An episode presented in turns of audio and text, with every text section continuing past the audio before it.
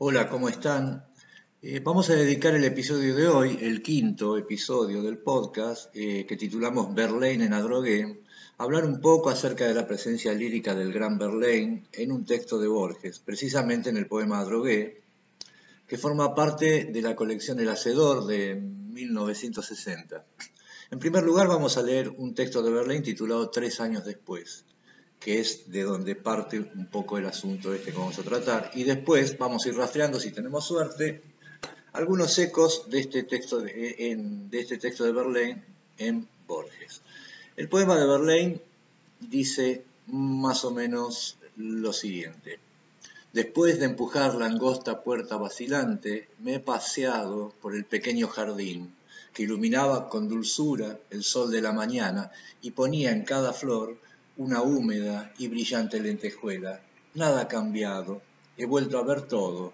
La humilde glorieta de parra silvestre con las sillas de mimbre. El surtidor continúa con su murmullo argentino. Y el viejo estremece su queja sempiterna. Las rosas palpitan como antes, como antes, los grandes lirios orgullosos se balancean al viento, y conozco a cada alondra que va y viene hasta encontré de pie a la veleda, cuyo yeso se escama al final de la avenida, helada, con el olor tenue de la reseda. Este es el texto de Verlaine, un texto muy lírico, muy intimista, un texto de ya un Verlaine eh, de la madurez. Y Borges, este, al menos esa es mi opinión, eh, tuvo una fuerte influencia de este texto, de Verlaine en general, ¿no es cierto? Eh, un poeta del que Borges reivindicó muchísimo en, muchas ocasiones, pero sobre todo de este texto. Este, ya en Luna de Enfrente, en 1923, hay un texto que de alguna manera es una aproximación al que acabamos de leer. Los temas están, son prácticamente los mismos, alguien que regresa a un lugar. Acá tenemos un tópico también, que es el del locus amenus, del espacio agradable, del, lugar al que uno vuelve, del lugar placentero, ¿no es cierto? Un viejo tópico de la literatura, pero está planteado en este tema. Esto se titula Llanesa y dice así, se abre la verja del jardín con la docilidad de la página que una frecuente devoción interroga y adentro las miradas no precisan fijarse en los objetos que ya están cabalmente en la memoria. Conozco las costumbres y las almas y ese dialecto de alusiones que toda agrupación humana va urdiendo.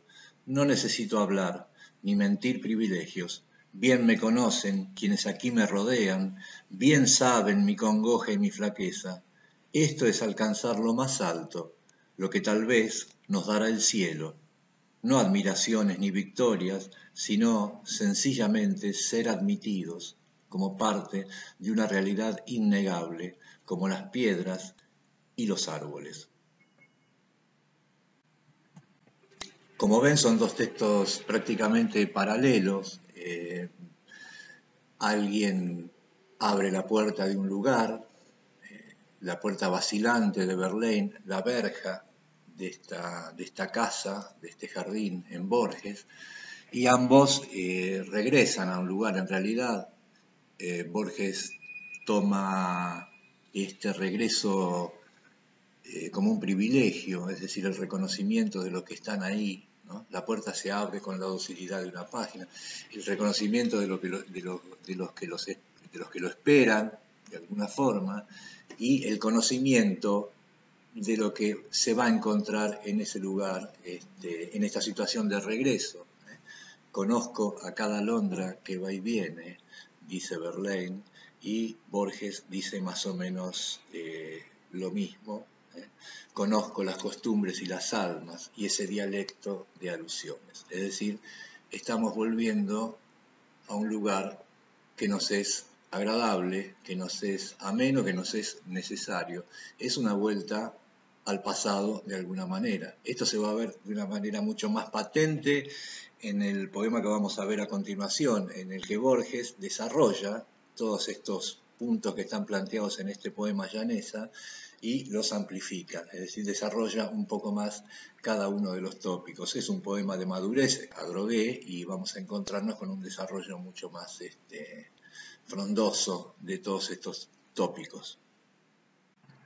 Pero antes de leer el texto, vamos a, leer algo que dijo Borges en algunas de las muchas ocasiones en las que se refirió a, a Drogué Adrogué es una localidad que está muy cerca de acá de la capital federal, en la época de, en que Borges era, en la niñez de Borges y en la juventud de Borges, era un lugar de quintas y, de veraneo, y él con su familia solían pasar los veranos ahí en Adrogué, ya sea en un hotel, que creo que se llamaba Las Delicias, o en una quinta que alquilaba la familia, que se llamaba La Rosalinda. Y dice Borges lo siguiente, durante aquellos años pasábamos los veranos en Adrogué donde teníamos residencia propia, una casa grande con una planta, de una planta con parque, dos glorietas, un molino de viento y un lanudo vejero marrón. En esa época Drogué era un remoto y tranquilo laberinto de quintas con verjas de hierro y jarrones de, de, mampostería, de plazas y calles que convergían y divergían bajo el omnipresente olor de los eucaliptos, estos eucaliptos que van a, van a aparecer efectivamente en su poema.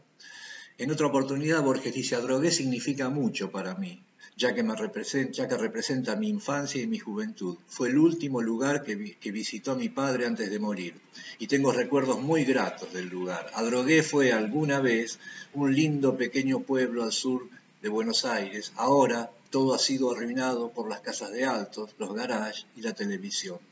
Pero en su tiempo estaba lleno de quintas con grandes jardines y era un buen lugar para perderse Adrogué era una especie de laberinto, ya que no había calles paralelas. Esto, el tema del laberinto, por supuesto, las tantas manifestaciones del laberinto en Borges, ¿no es cierto? Un lugar para perderse.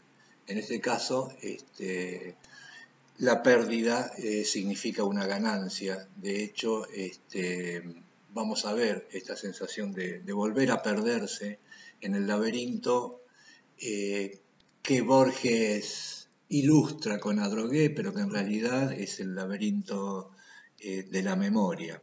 Ahora vamos a, leer directamente el texto. Yo voy a ir interrumpiéndome en la lectura para hablar de, ciertas cosas que, que, van a ir apareciendo.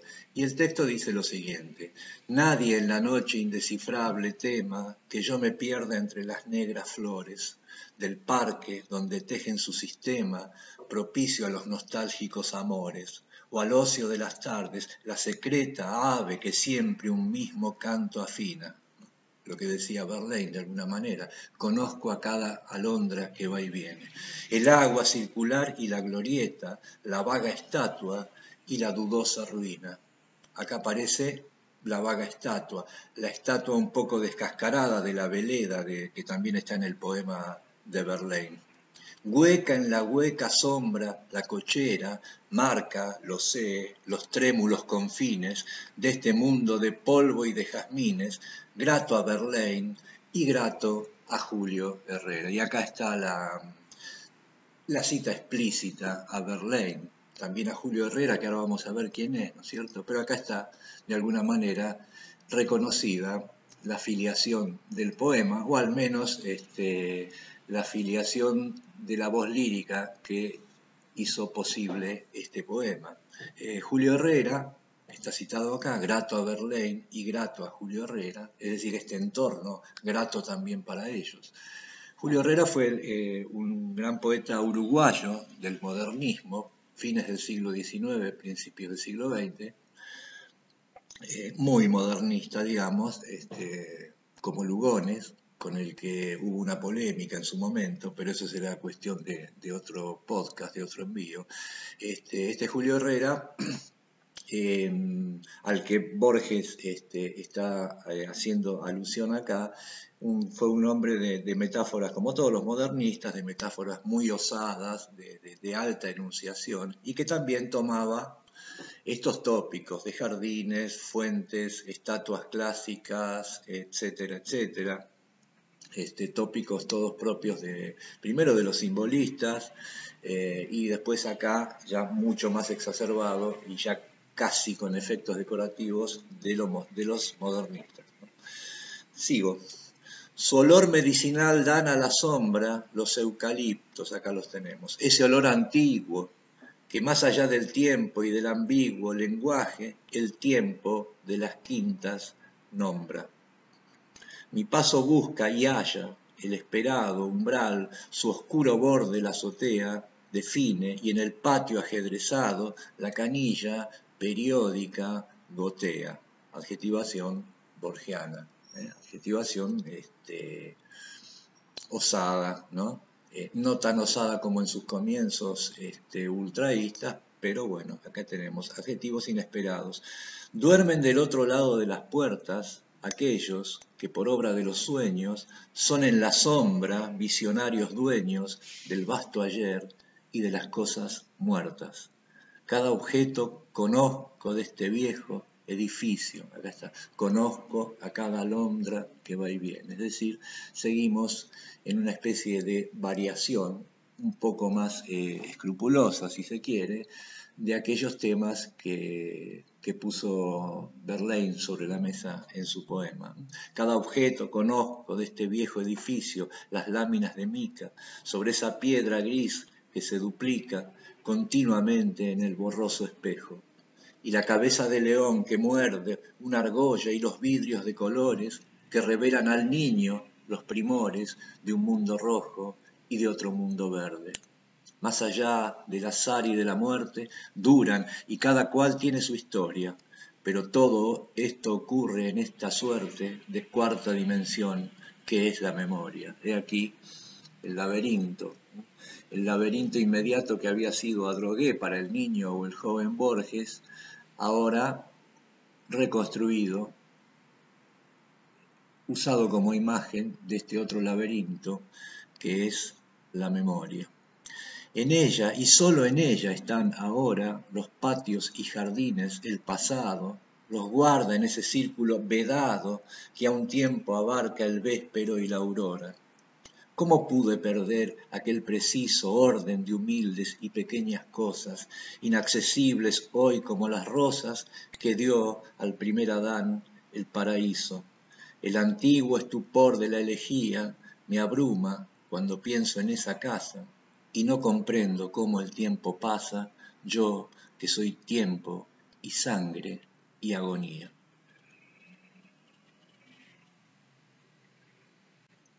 Es, en mi humilde opinión, un texto extraordinario. Es un texto, digamos, clásico en su construcción. Tiene una, son cuartetos de una métrica rigurosa y de rima consonante. Esto es producto también un poco de Borges vuelve a la métrica, así digamos. Eh, Borges se, vuelca a, la métrica en los poemas eh, después, de, después de haberse quedado ciego.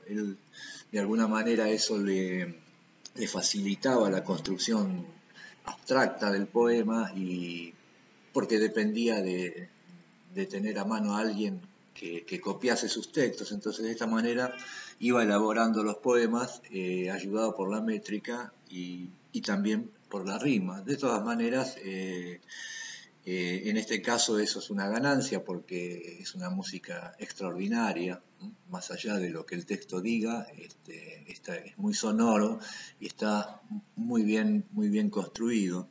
Borges empezó en la década del 20 sus primeros poemas este, de, filiación, digamos, ultraísta, digamos que renegaban de la, justamente de la métrica y de la rima. Borges este, lo usó esto mucho más adelante como, como un recurso. Entonces, este, y bueno, y tenemos también, si podemos brevemente analizar un poco los adjetivos, la adjetivación en Borges es muy especial, siempre. Este, no solamente por, por, esa osadía de la que hablábamos o por la construcción de, figuras concretas como la hipálaje, sino también porque eh, el adjetivo en Borges es siempre eficaz y siempre está abonando al tono general, al color general del texto, ¿no es cierto? Si uno analiza así algunos adjetivos, digamos, sueltos de acá de este texto, digamos, tenemos indescifrable, negras, nostálgico, secreto, vago, dudoso, hueco, ¿eh? trémulo. Hasta el momento, todos adjetivos, digamos, de cierta connotación melancólica, como de hecho lo es el texto en sí, digamos, el envío conceptual de Borges es, en, gran medida melancólico y evocador, y los adjetivos justamente ayudan a colorear el texto en ese sentido. ¿eh? Y después, grato a Verlaine, grato a Julio Herrera, olor medicinal, antiguo, ambiguo, estamos siempre en una adjetivación muy delicada y, siempre muy funcional, es decir, no son adjetivos inocentes. Eh, el tema con el adjetivo en, la poesía es, un tema muy, eh, muy complicado. Eh, en realidad, lo que hace el adjetivo por lo general, digamos, es, o el, mal uso en todo caso del adjetivo, es eh, cumplir una cierta función, por un lado ideológica y por otro lado de, una, eh, de un cierto chantaje emocional para con el lector, eh, el, poeta, digamos, o no muy avesado, o el, o el poeta mm,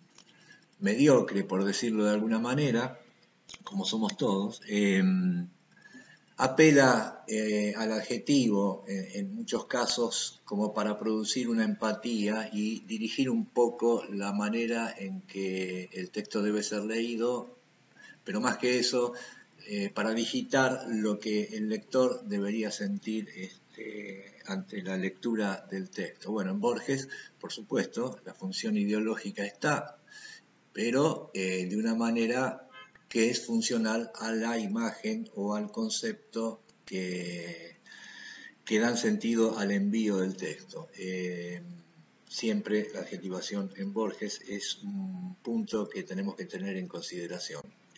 Y más allá de, la, de los temas, si queremos, simbolistas eh, o propios de Berlín, que Borges este, también utiliza en este texto, están presentes eh, ciertos temas borgianos que van a aparecer a lo largo de, muchos de sus textos, ya, sea, ya sean en prosa o, en poesía. Tenemos, por ejemplo, esta parte donde dice mm,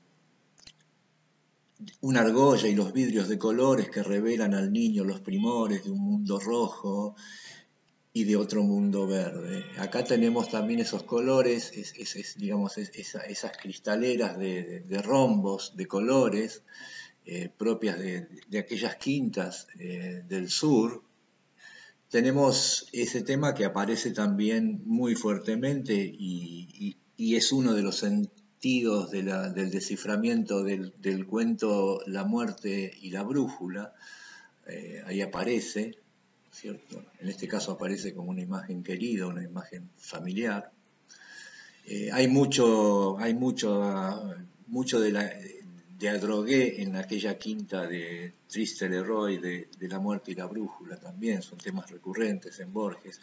En otra parte del poema dice, los guarda en ese círculo vedado que a un tiempo abarca el véspero y la aurora. Esto, esto de vedado, ¿no es cierto? Esta cosa de la memoria, ¿no es cierto?, que guarda todas e, e, estas circunstancias, e, estas imágenes. Eh, Borges en otro gran poema que se llama Límites dice, hay en el sur, otra vez el sur, estamos en un, en un clima de sur en Borges, lo que, lo que ese sur representaba para Borges. Dice Borges en Límites, hay en el sur más de un portón gastado, con sus jarrones de, de mampostería y tunas, que a mi paso está vedado, como si, fuese, como si fuese una litografía, esa cosa que está vedada por un lado, vedada en la realidad, pero también está habilitada de alguna forma en, este, en estos procedimientos de evocación.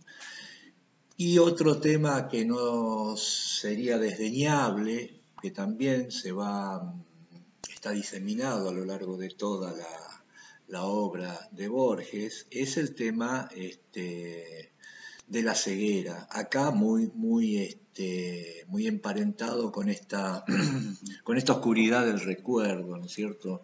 Eh, o, con esta noche evocativa a la que él accede, ¿no es cierto? Dice nadie en la noche indescifrable tema, Borges y la noche. Borges y la noche es un, es un tema digno de rastrear en toda la, obra de, Borges. ¿eh?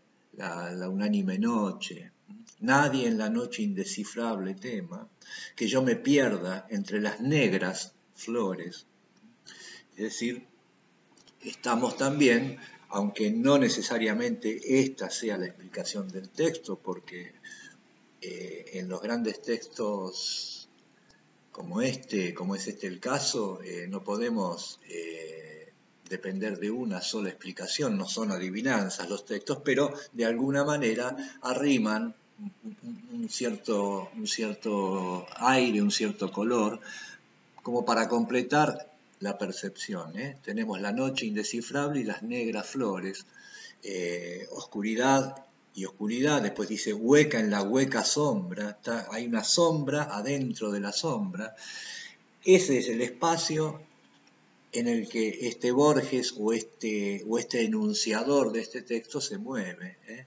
Es decir, hay una sombra dentro de la sombra, hay una ceguera dentro de la sombra, dentro de la vocación pero él se mueve perfectamente en esa sombra, ¿eh? como cualquiera de nosotros en, esta misma circunstancia. Pero digamos, el tema eh, de la ceguera mm, es un tema que de alguna manera siempre está presente, no como explicación suficiente de sus textos, para nada estoy, diciendo eso, sino como una, ampliación de la, perspectiva, este, una, nueva resonancia que uno puede, que uno puede detectar eh, en la obra de Borges. Bueno, vamos a ir cerrando este envío de hoy diciendo simplemente, eh, y además que es un poco la motivación de, de, esto que estamos haciendo, este, que tratemos de leer, eh, en este caso, bueno, vimos un, poema de Verlaine, eh, de la mano de Borges, eh, tratemos de leer a los poetas y, indaguemos, hagamos un, árbol de lecturas con, aquellos nombres que a nosotros nos llamen la atención por algún motivo. En el caso de, estos acercamientos a lo poético, uno tendría que vivirlos lo más inocentemente posible, sin tratar de entender demasiado, simplemente disfrutando de las cosas inmediatas que vayan surgiendo de las lecturas y después sí, a partir de esas, de esas cosas que surjan, uno puede ir haciendo su, ruta o sus rutas eh, siguiendo estos asuntos. Este, en el caso de Borges, no solamente que es un gran maestro eh, en sus propios textos, sino que también es un maestro y un, permanente suministrador este, de bibliografía, si uno quiere. ¿eh? No está mal seguir, eh, o por lo menos asomarse a la obra de aquellos a los que Borges cita. ¿eh? Más en este caso, que no, se trata simplemente de una cita, sino hasta de una reelaboración de, un texto de Verlaine.